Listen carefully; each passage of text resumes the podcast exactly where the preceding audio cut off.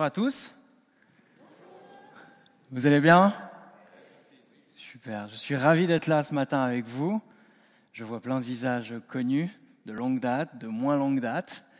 Donc, euh, je m'appelle Francesco, Francesco Congemi, j'ai 28 ans, je suis pasteur euh, enfance-jeunesse à, la Fraternelle à Nyon.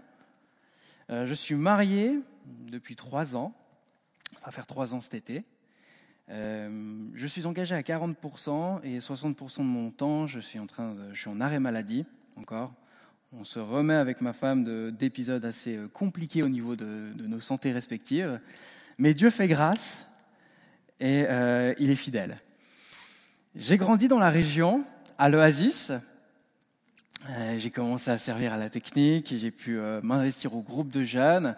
Je vois quelques anciens jeunes que j'ai pu avoir avec moi. Euh, j'ai fait une école après de, disciples, euh, leadership, qui s'appelait la, Factory, qui était à, Lausanne. Et suite à ça, j'ai pris goût d'étudier la parole, de servir dans l'église, parce que j'avais fait une année de, de, stage dans une église à Lausanne. Et donc je me suis engagé dans une école biblique à Ibeto, dans le Jura bernois. C'était droit biais. Et, euh, et là-bas, j'ai rencontré Myriam Rendina.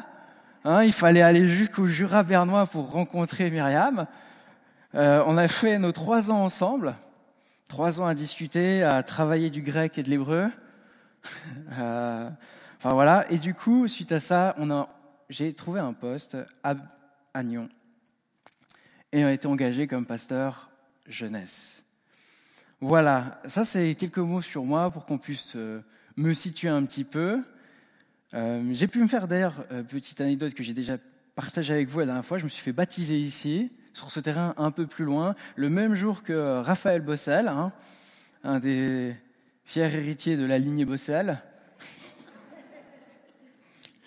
qui euh, a toujours un très bon ami et qui a une influence sur moi, notamment sur les chaussures. Merci, merci. Je suis très content de ces choses. bref. Ce matin, j'avais à cœur de vous parler de Pierre qui marche sur l'eau.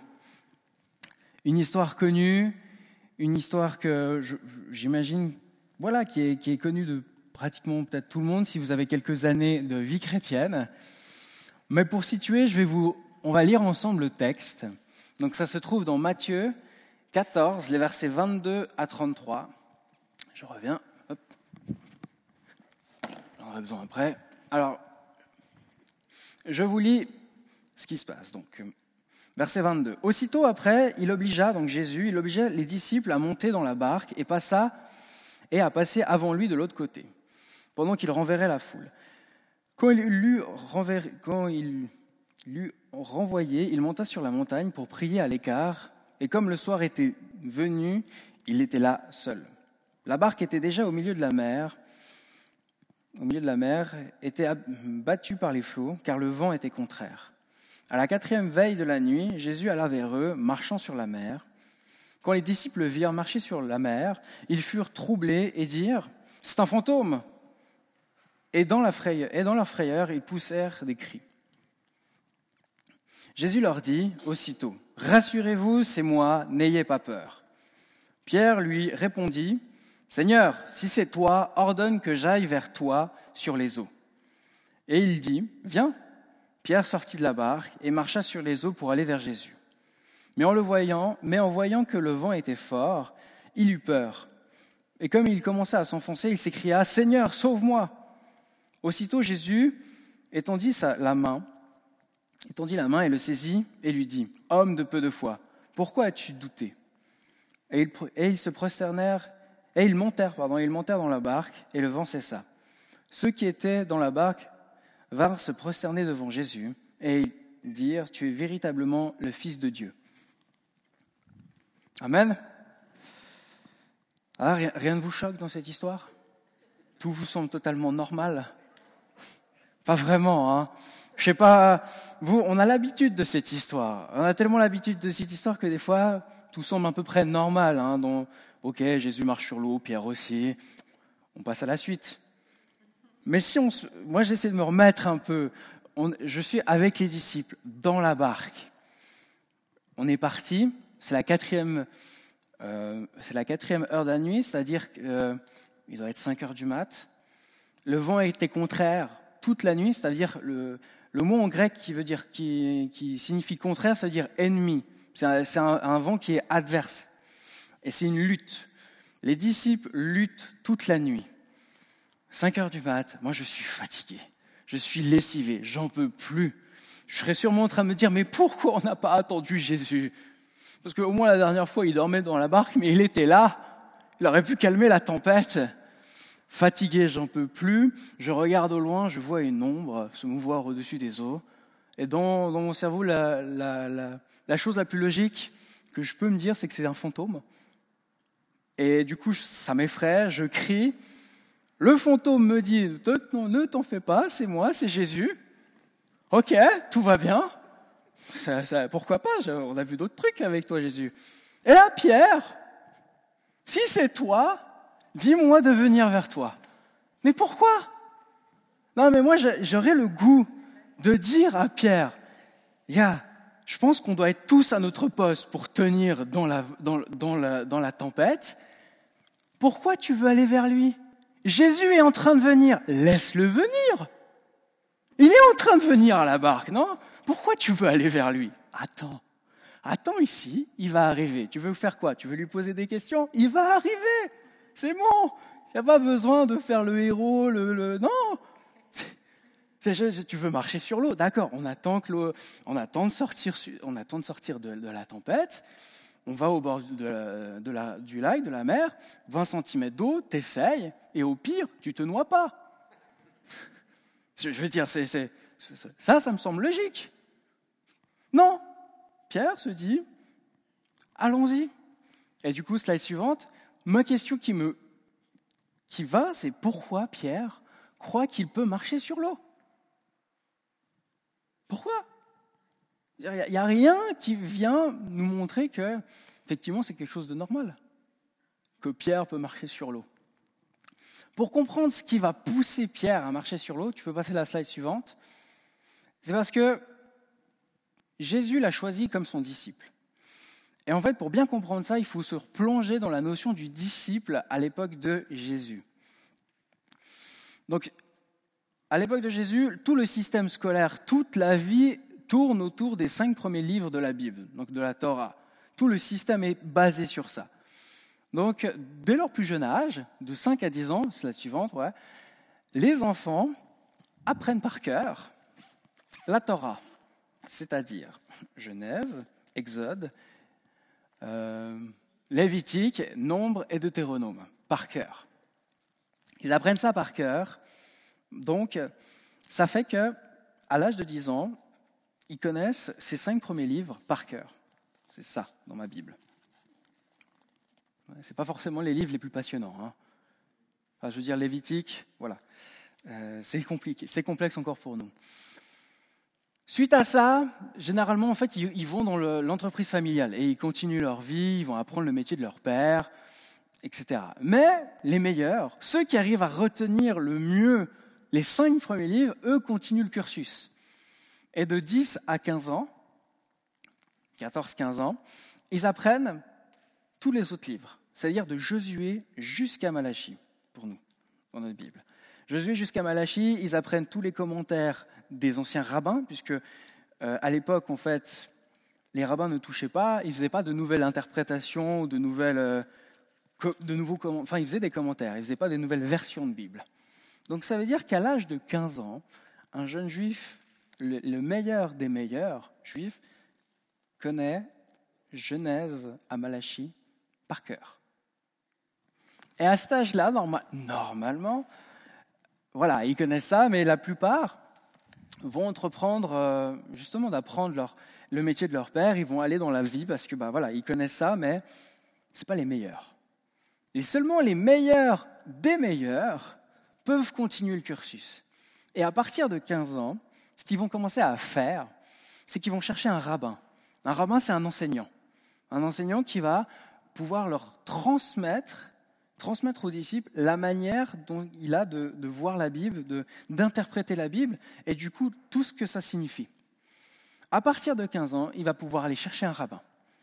il va aller voir un rabbin et va dire, il va, le disciple va sélectionner son rabbin. C'est-à-dire qu'il va sonder, voir les enseignants dire, alors moi j'aime bien, par exemple, Marc c'est un, un rabbin, bah moi j'aime bien le style de Marc, j'aime bien son leadership, j'aime bien comment il parle, je vais aller vers Marc et je vais lui dire, Marc, je veux être ton disciple. Marc va me regarder, il va me dire, ok, il va me poser des questions de Genèse à Malachie, pour savoir si je connais bien ma Bible. Je vais répondre à ces questions, il me dire, ok, c'est bien, c'est pas mal.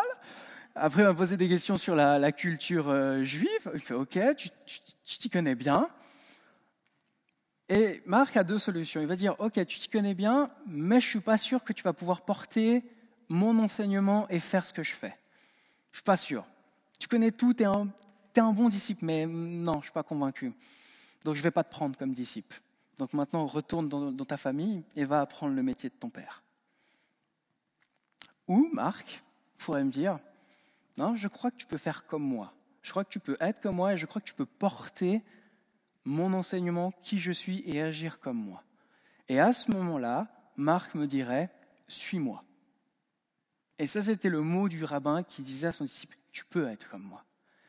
Et je ne sais pas si ça vous éclaire d'autres passages dans la Bible où Jésus arrive vers Pierre, vers André, ils sont dans leur barque. Jésus est là, il n'a jamais vu Pierre André, il les voit et il leur dit, suis-moi.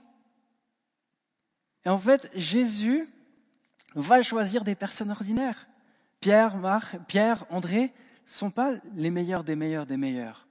Ils sont pêcheurs. Ils ont appris le métier de leur père. Ils font pas partie de l'élite qui connaissent tout, qui ont fait une école biblique, trois ans, qui connaissent leur grec et leur hébreu par cœur. Non, ils font partie des personnes ordinaires. Et parce que Jésus a choisi Pierre, Pierre est convaincu qu'il peut faire comme son, rabbin. Il, il est convaincu qu'il peut faire comme son enseignant. Parce que Jésus est venu lui dire, toi, suis-moi. Ça veut dire que Jésus a dit, toi, je crois que tu peux être comme moi, que tu peux porter ce que je porte, que tu peux transmettre ce que je fais, que tu peux faire ce que je fais. C'est pour ça que Pierre se dit, je peux. Si Jésus, si c'est vraiment Jésus qui marche sur l'eau, qui est là dans la tempête, c'est mon rabbin, je suis son disciple, je peux le faire aussi. Je veux aller aussi.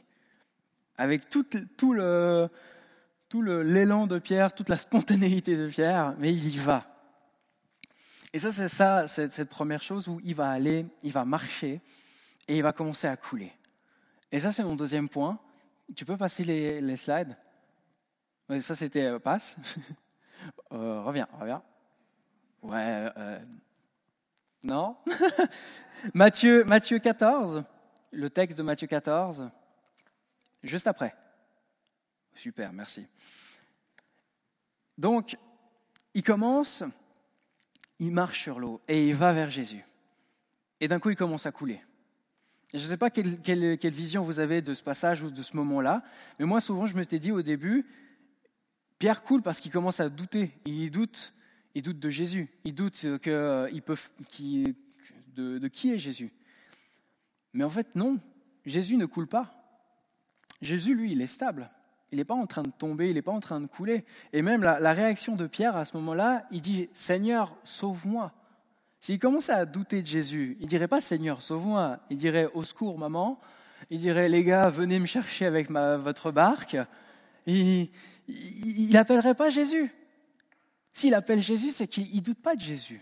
Alors pourquoi Jésus vient lui dire homme de peu de foi? Pourquoi as-tu douté?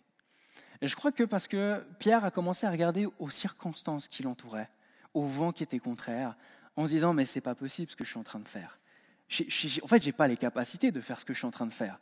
En fait, je me suis juste emballé. Maintenant, je suis sur l'eau. J'ai peur je ne suis pas capable de faire comme Jésus, parce que c'est quand même le Fils de Dieu. En fait, je ne suis pas capable de faire comme lui. Et il commence à douter de lui-même. Et dès le moment où il commence à douter de lui-même, il commence à s'enfoncer. Il commence à s'enfoncer. Et Jésus lui dit, homme de peu de foi, pourquoi as-tu douté? Et je pense que Jésus va lui dire, mais arrête de douter de ce que tu peux faire, de ce que je crois en toi. Et je suis pas en train ce matin de, prôner l'être humain qui est capable et qui n'a pas besoin de Jésus ou, que, je, ne sais quoi. Parce que dans ce texte-là, l'élément déclencheur qui fait que Pierre va marcher sur l'eau, tout ce qui fait que ça se déclenche, c'est la présence de Jésus. C'est la présence de Jésus dans la vie de Pierre, c'est la présence de Jésus au milieu des disciples, c'est Jésus, sa présence, qui fait qu'il y a des choses qui se passent. Et c'est la présence de Jésus dans ma vie qui me rend légitime d'être son disciple. Ni mes études, ni mes connaissances, ni mes capacités, sa présence. C'est lui et lui seul qui me rend légitime. Donc pour conclure, je crois fermement que Jésus, que nous pouvons suivre Jésus et être comme lui. Et je crois qu'il croit en nous. Je crois qu'il croit qu'on est capable. Et souvent, souvent, je pense qu'on doute de nous-mêmes, beaucoup, de sa capacité, de notre capacité à être comme Jésus. On se sent souvent peut-être même indigne ou incapable de faire ce que Jésus a fait. Mais Jésus croit en nous et je crois que nous pouvons agir comme Jésus dans les sphères de nos vies, là où on est. Pas des choses extraordinaires non plus. On peut faire des choses extraordinaires, mais dans les petites choses, dans les choses de tous les jours. Alors la question que j'ai envie de nous poser ce matin, c'est est-ce qu'on croit? Est-ce que nous croyons que nous sommes capables de faire comme Jésus? Est-ce que ce matin, on est prêt à dire oui Jésus, je suis prêt à être et à agir comme toi, aujourd'hui, demain, tout le temps, parce que je suis ton disciple avant autre chose. Et je vais simplement terminer par prier.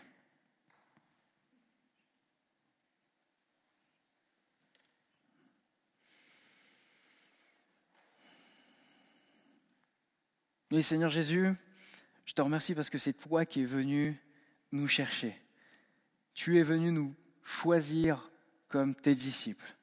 Et Père, je te remercie d'avoir envoyé ton Fils Jésus sur cette terre, qu'il soit venu nous montrer la voie, qu'il soit venu mettre tout ton amour en nous et que par Jésus, on peut être et agir comme lui. Et je te remercie parce que tu as confiance en nous.